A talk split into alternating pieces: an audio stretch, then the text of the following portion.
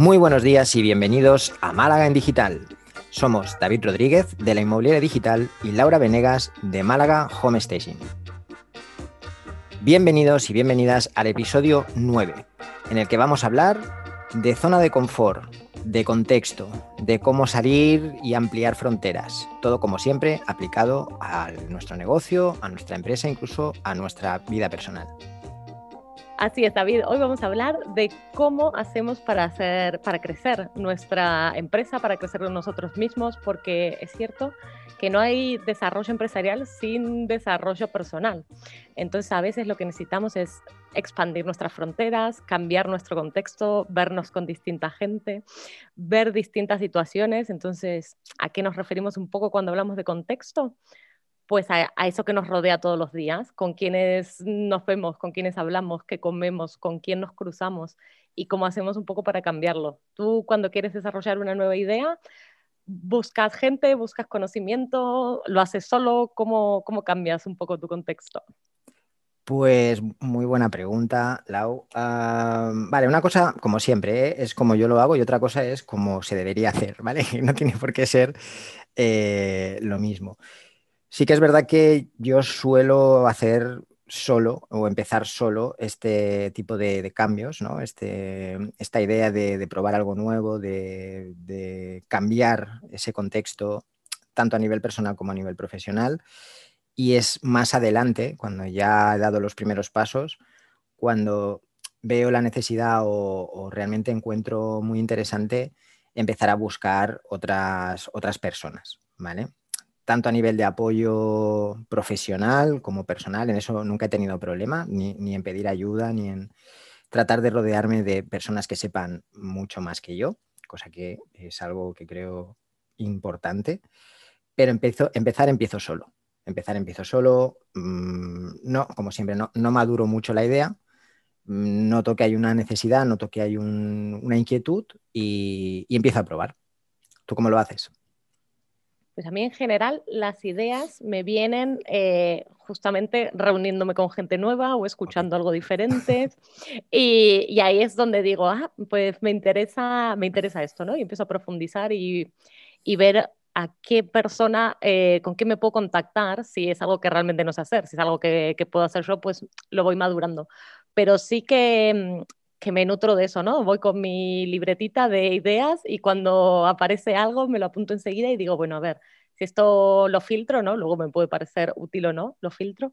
Y desde ahí ya empiezo a ver, a ver qué podría cambiar, qué podría hacer, a quién puedo conocer, a dónde puedo ir para ampliar conocimientos y, después cómo puedo incorporarlo, ¿no? Si es algo a nivel profesional eh, y es una idea de cómo ampliar la empresa, de cómo captar clientes o incluso de marketing, pues empiezo a buscar, a buscar más información. Claro, yo, lo hago de, como te comentaba, en soledad, por llamarlo de alguna forma, sobre todo por, velocidad y, por practicidad, ¿vale? Es, es, como mucho más sencillo empezar algo tú solo que, que, bueno, empezar a... También por lo que siempre hablamos de buscar fuentes al principio, Primero que es un tiempo que depende de cada uno, pero puede ser hasta incluso un poco largo. Yo sé que tú eres rápida en esto, pero a veces hay, personas que son un poco más lentas buscando información, recopilando, viendo vídeos, haciendo cursos, etcétera, antes de, lanzar.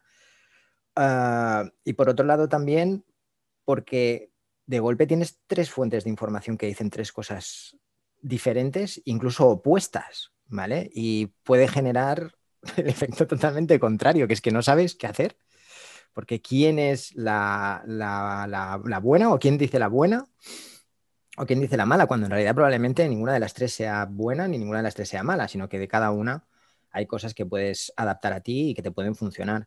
Por eso empiezo solo, porque una vez tengo una base solo, me resulta mucho más fácil discernir qué parte de esas tres que después busco eh, encaja bien con mi forma o encaja con los problemas que yo me he encontrado solo. ¿Vale? Quizá incluso es un poco más lenta mi forma, ¿eh? porque tengo que pasar por esa fase. Mira, te pongo un ejemplo, una, anécdota, si tengo tiempo. Eh, el día que decidí volver a hacer fotografía, yo venía de hacer fotografía en carrete, ¿vale? Y un día decidí que no, que quería volver a la fotografía, pero que lo del carrete no era sostenible. Me compré una cámara por Wallapop, bueno, sí, por Wallapop, ya estaba creo que sí, o si no, segunda mano o un portal de estos, ¿vale? Nada, dos duros me costó. Un objetivo y tira que te va. Y eh, alguien me dijo un día, oye, eh, necesitamos hacer fotos. Yo dije, tengo una cámara, no la había usado todavía. Me fui para allí y los diez minutos antes de que empezara, era una especie de evento, manifestación que se hacía por una asociación en la que estaba, eh, no sabía cómo iba la cámara. Y hacía fotos y salían todas desenfocadas, oscuras. Claro, me había propuesto sacar las fotos en manual y, es que aquello no tiraba, no, no iba, no, no, sabía qué botones tocar, no entendía nada, ¿vale? Eh, suerte habían dos fotógrafos más que salvaron el, tema y, yo puse todo en automático y empecé a tirar, ¿vale? O sea, no, tampoco quedó mal del todo. Pero eso me dio pistas para hacer un curso de fotografía de uso en manual, donde, ¿sabes? Y a partir de ahí empezó pero el primer, digamos, el primer salto al vacío ah, lo hice solo, ¿vale? Y, he puesto este ejemplo porque lo recuerdo con mucho cariño, pero es que muchas, en muchas ocasiones es así como hago las cosas. Un salto a la piscina sin chequearse de agua ni nada. es así. Al final, eh, estos son personalidades, ¿no? Distintas maneras de actuar. Y, es así. A mí me gusta siempre sentirme acompañada. y, eso de, aunque, aunque al final uno lo haga sola, porque luego si, hmm. si el apoyo es un podcast ah, o alguien en YouTube o un libro, pues estás solo. Pero eh, si puedes encontrar otra gente que vaya por el mismo camino y el mismo recorrido, al final uno, lo va haciendo, ¿no? Y a mí sí que me gusta estar constantemente probando cuál es mi zona de confort y salir un poquito eh, a nivel personal y a nivel, a nivel laboral también, ¿no? Y empezar a decir, bueno, un poquito, un poquito más, un poquito más. Y por dónde ir y no, pues por ahí se me ocurre tirar por un lugar que, que realmente no tiene sentido, no sé, como, eh, ¿no? Como Homestage, yo diría, bueno, me voy a, plantear abrir la inmobiliaria y tal, y luego lo pienso dos minutos y digo, pues eso no tiene sentido, porque no, no es el tipo de vida que quiero, que quiero hacer, no está alineado con lo que quiero hacer. Pero un día me levanté y dije, voy a montar una empresa de homestaging. Y y uno va así, dice, bueno, esto sí me funciona, me, hace bien, me gusta. Eh, Lo pues normal, ¿no? ¿Qué quieres hoy? ¿Tostadas o, donuts? Y voy a abrir una empresa de home staging. Exactamente. Eh, esto es un poco así. Bueno, cuando decidimos viajar por el mundo fue también así. Fue un día que te termina de caer la idea y uno toma la decisión, se pone una fecha y ya está, ¿no? Por lo menos desde nuestro lado.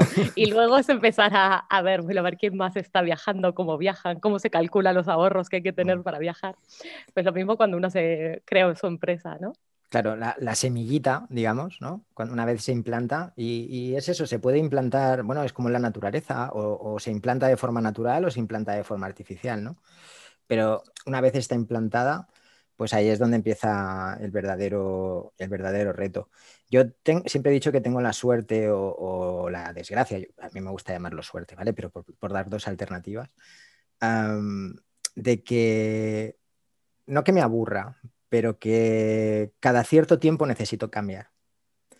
Porque como que tengo muchas semillitas, ¿vale? Siempre en la cabeza, entonces, partiendo del desde el punto de vista de que para mí el hecho de que solo vamos a vivir una vez, o al menos eso es lo que está demostrado, y que lo que no haga en esta vida no lo voy a poder hacer en ninguna otra, a no ser que alguien me demuestre lo contrario, me gustaría probar todo. Incluso aunque lo que esté haciendo me guste, ¿vale?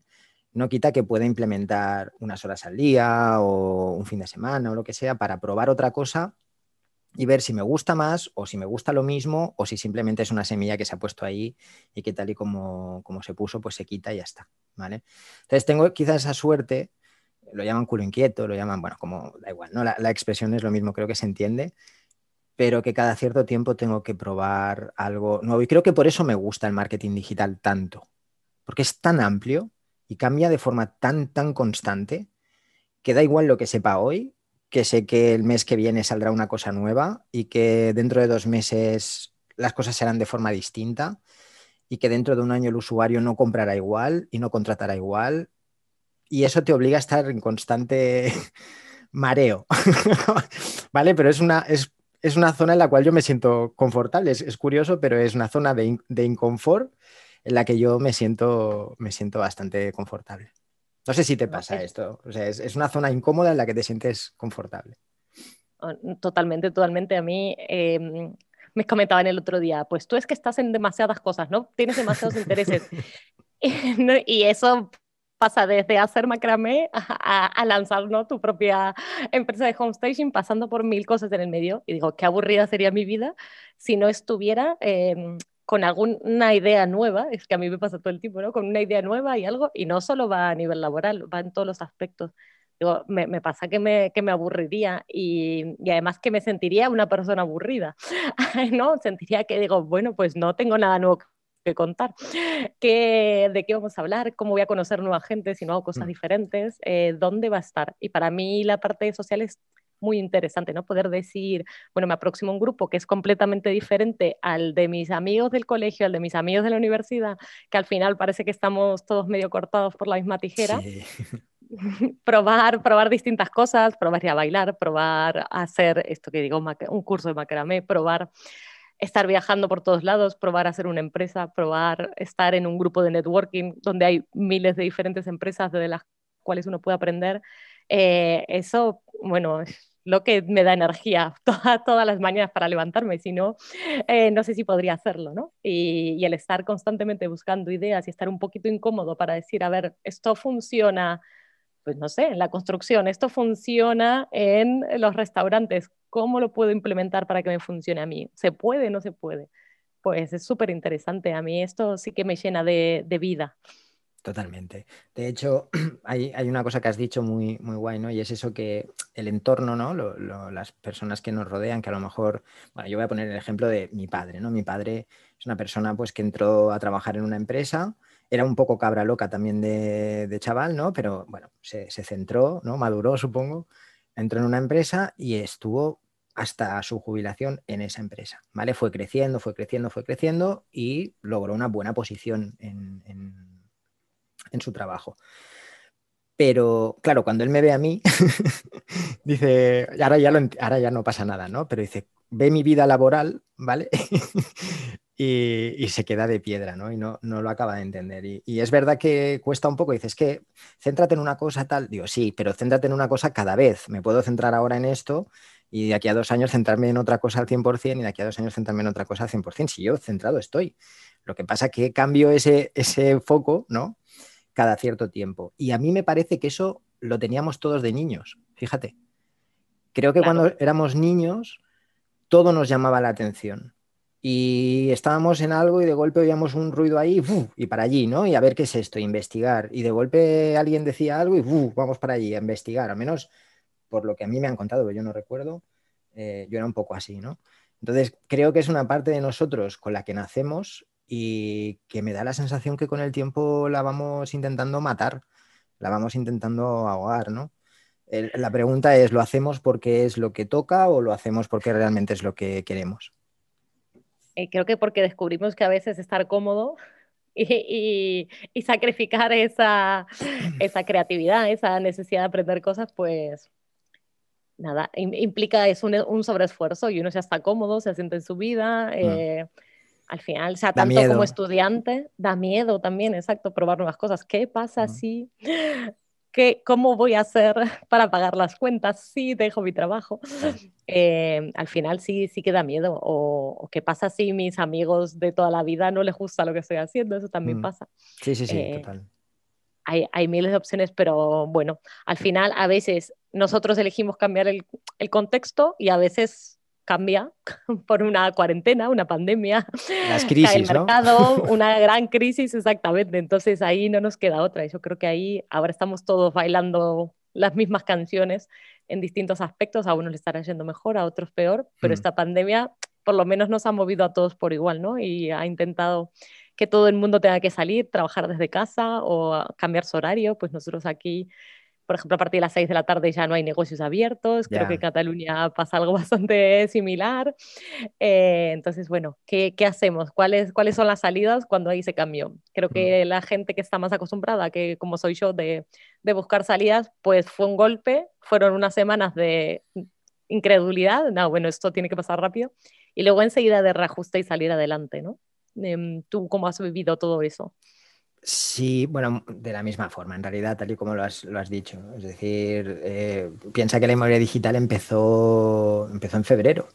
Empezó finales de enero. Con la pandemia. Totalmente. Luego, me, luego pensándolo, cuando, cuando digo esto, me doy cuenta de que cuando monté mi agencia inmobiliaria la monté también en plena crisis, que cuando digo, soy un hacha para montar negocios. un ojo clínico total. Sí, sí. Cualquier economista, cualquier persona que quiera anticipar la futura crisis, que me pregunte cuándo tengo pensado montar un negocio, porque será entonces cuando, cuando vendrá.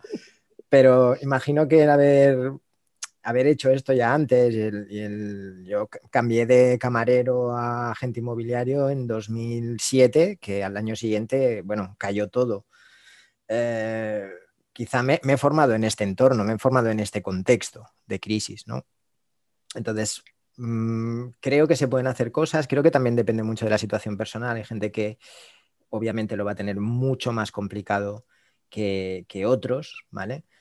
por obligaciones, responsabilidades que pueda tener, pero también creo que la actitud, y aunque suena así un poco como que todo el mundo está con la actitud, con la actitud, ya, pero es que, hostia, la actitud es, es no te diré el, 90%, pero es el 60%, porque es lo que te, te empuja a seguir, aunque las cosas se pongan mal, te empuja a probar, a salir de tu zona de confort, aunque, aunque tengas un montón de miedo, porque yo paso miedo cuando tengo que probar algo nuevo y dejar algo en lo que estoy cómodo, pero quizá me gusta esa sensación, ¿no? Eh, yo soy de los que ven las películas de miedo con los dos ojos, o sea, con los dedos así y asomando el ojillo. me gusta, pero, pero siento el miedo y me gustan las películas de miedo porque me dan miedo. Si no me dieran miedo, pues quizá no me gustaría, me pondría en películas, no sé, de comedias. Entonces, creo que la actitud es muy importante y lo que te decía, que solo vivimos una vez, que lo que no probemos en esta vida no lo vamos a poder probar y que me gustaría llegar pues, a la edad que llegue pensando que como mínimo he intentado hacer todo aquello que pensé que me podría ilusionar o gustar. Al menos probarlo. Eso, eso es una buena actitud en la vida. Eh, a mí me pasa que yo no sé si el gel del miedo no lo tengo, salvo con las alturas, pero nunca, nunca lo he visto desde esa perspectiva, ¿no? De probar algo diferente y que me diera miedo. Digo, bueno, esto que como que relativizo mucho, ¿no? ¿Qué es lo peor que puede pasar en esta circunstancia, ¿no? No soy consciente de, a nivel físico de ponerme en peligro, pero sí a nivel intelectual o laboral, o sea, sí que ahí sí pues no sé eh, si es osadía o es inconsciencia total, pero mm, siempre pienso lo mismo, digo, el mercado cambiará, la vida cambiará, pero encontraremos la forma de caer parados, mm, que es muy difícil que llegue el tiempo que esté sola en una cueva, eso posiblemente no ocurra. Y que te acostumbrarías también, Lau. Seguramente, seguramente, pero da, más tranquilidad saber si en la cueva hay más gente, ¿no? y alguien que sepa hacer un poco de fuego, pues estaría bien. Pero bueno, es verdad que, que al final, en alguna, eh, siempre está bien que haya muchas cosas constantes, uno estar en zona de confort en ciertos niveles de su vida y que sea solo uno o dos al mismo tiempo donde uno está saliendo y cruzando esas barreras, porque si no la vida es un caos y nos sentiríamos en un en un entorno de guerra constante y eso tampoco es muy bueno ni para la creatividad, ni para aprender nuevas cosas, eh, ni para las relaciones. No se puede estar siempre alerta, eso está claro. Bueno, hoy vamos a hablar de lo mismo, un libro. ¿Qué libro nos has traído este lunes? Pues mira, un poco relacionado con lo que estábamos hablando, una fábula, un, tipo cuento muy ligerito, se llama Curso de vuelo para constructores de sueños de Marta, no sé si lo diré bien, de Ligioiz o Ligioiz. Eh, lo dicho, libro muy ligerito, muy fácil de leer y que intenta de alguna forma o habla sobre la superación personal en tiempos de crisis. ¿Y tú, Lau? Pues yo me he apuntado el Nunca comas solo de Keith Ferrazzi y Tal Raz. Es un libro, eso, para conocer gente. Es un libro de networking y creo que si uno quiere cambiar su entorno y cambiar el contexto, nada más interesante que conocer gente nueva. Muy bien. ¿Y alguna herramienta, algún película, serie? Eh, una herramienta para hoy que es, eh, son los masterminds, ¿no? Que si alguien está interesado en eso, en trabajar con gente de, que esté en otras empresas o empresas similares de su entorno, con un nivel de facturación o, un tipo de cliente en especial, pues crear un mastermind puede ser muy interesante para comentar problemas comunes, ver cómo lo enfoca cada uno eh, y cómo mejorar el crecimiento, ¿no? No se trata de la competencia en sí, de a ver cómo lo está haciendo mi competidor, sino de un lugar donde se puede hablar del mercado en general y de cómo afrontar ciertos problemas o tiempos de bonanza también, ¿no? Eh, está, está muy bien, es un lugar de pares, ¿no? Una reunión de pares. Muy interesante. ¿Tú nos has traído algo? Eh, yo más que una herramienta, porque es una herramienta que todos conocemos, pero sí que una propuesta, ¿vale?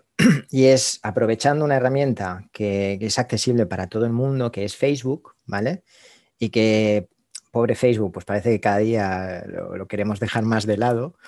Ah, yo propondría que toda aquella persona que se vea con, con ganas monte un grupo de Facebook, ¿vale? Relacionado con su profesión, relacionado con un hobby, relacionado con algo que le inspire, no necesariamente tiene que ser pensado para trabajo, que sí, eh, que puede funcionar, pero que para cualquier inquietud que tenga y que en ese grupo de Facebook, pues eh, verá que crear esa comunidad allí con más personas que están interesadas en lo mismo, que pueden discutir temas, plantear dudas, eh, hablar de esa inquietud, eh, es un ejercicio muy, muy interesante. Yo lo hice hace tiempo, no, bueno, no hace mucho tiempo, sobre un tema personal y no lo creé yo, pero sí que me apunté es una herramienta, ya digo, accesible, gratuita, está ahí, todos la conocemos y puede ser muy interesante. Me parece una idea estupenda, vamos, súper interesante. Muchas gracias, David. Gracias por acompañarnos en nuestras conversaciones de cada lunes. Si te ha gustado este podcast, nos pueden dejar comentarios y likes en iBooks y también seguirnos en iTunes, Spotify o bien enviarnos sus comentarios a malagendigital.gmail.com. Hasta el lunes que viene. Muchas gracias y hasta el lunes que viene.